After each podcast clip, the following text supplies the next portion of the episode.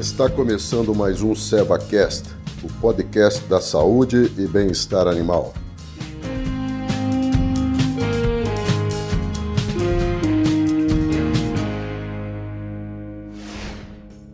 Olá, meu nome é Ricardo Alves, sou médico veterinário, coordenador técnico comercial da especializada de equinos da Seva e atuo no estado de Minas Gerais. Neste SevaCast, teremos seis episódios e vamos conversar com alguns criadores e profissionais do manga larga machador para entender a sua rotina com os cavalos e quais os desafios essa nova realidade impôs ao dia a dia de todos. Nessas entrevistas, teremos as opiniões de veterinários, criadores, consultores e árbitros, todos do meio do manga larga machador e com a rotina diária com esses cavalos. As perguntas que farei têm como objetivo de entender a rotina desses profissionais e criadores e saber sua área de atuação, entender como essa nova realidade influenciou no dia a dia de todos. Primeiramente, eu queria agradecer a sua participação aqui no nosso CeloCast. É, vou te pedir para você se apresentar, falar qual que é a sua formação, a sua área de atuação e qual a rotina do seu dia a dia com os cavalos. Meu nome é Gleison Avelar, médico veterinário formado pela Pontifícia Universidade Católica de Minas Gerais, campus Betim, no ano de 2011, especialista pós-graduado em cirurgia clínica e ortopedia equina através do IBVET, atuante na parte de clínica geral, cirurgia geral, odontologia e medicina esportiva equina. Nesta última, compreendendo a parte de radiologia digital, ultrassonografia, ortopedia e preparação dos animais para concursos de marcha e outros esportes equestres. A segunda pergunta que eu queria te fazer é qual que foi o principal desafio que a nova realidade lhe impôs e como você conseguiu contornar essa realidade? Com relação à atualidade, a pandemia que nós estamos vivendo hoje, acredito que os principais desafios encontrados na parte dos equinos estão diretamente relacionados à questão da redução dos investimentos e da suspensão dos eventos equestres.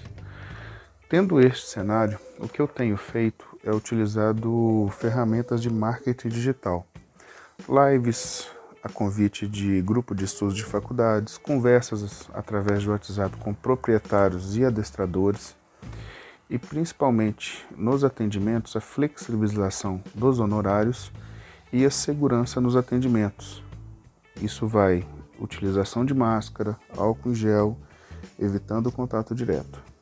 Qual que foi o principal desafio para os cavalos? O que diz respeito aos cavalos perante a, ao, ao quadro atual dessa pandemia, acredito que os principais desafios seriam com relação ao nível de treinamento que esses animais serão submetidos com a incerteza de ocorrência de provas, ou seja, até onde esses animais podem ser submetidos, é, contrabalanceando com determinadas lesões, sem saber se esses animais serão expostos, é, chegarão esse ano ainda a questão de provas. Então, na minha opinião, principal, o principal desafio é a questão do treinamento com a incerteza da ocorrência das provas.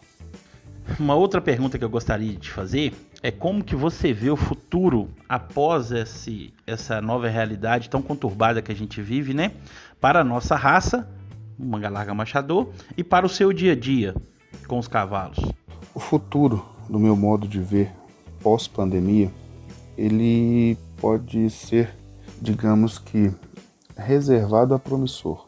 Reservado na questão dos investimentos, a parte reprodutiva, a parte de criatório. E promissor na questão dos esportes equestres nas exposições.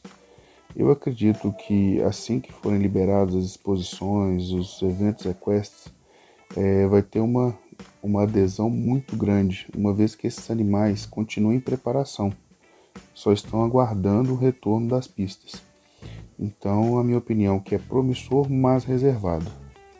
A última pergunta que eu gostaria de te fazer é se tem algum produto da nossa linha de equinos da Seva que participa do seu dia a dia e por isso você indica e confia.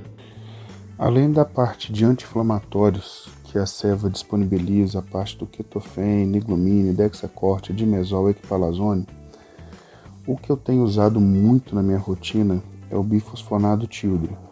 Então toda essa parte de anti-inflamatórios e o bifosfonado, eles estão muito presentes na minha rotina e eu tenho total segurança em indicá-lo e utilizá-los. Eu queria agradecer desde já né, a participação do Gleison Velar, um veterinário que tem muita experiência, muita rotina com manga manchador. Então tem propriedade nas coisas que fala aí, sem dúvida nenhuma, uma participação de grande valia para o nosso podcast, tá bom? Até o próximo a todos.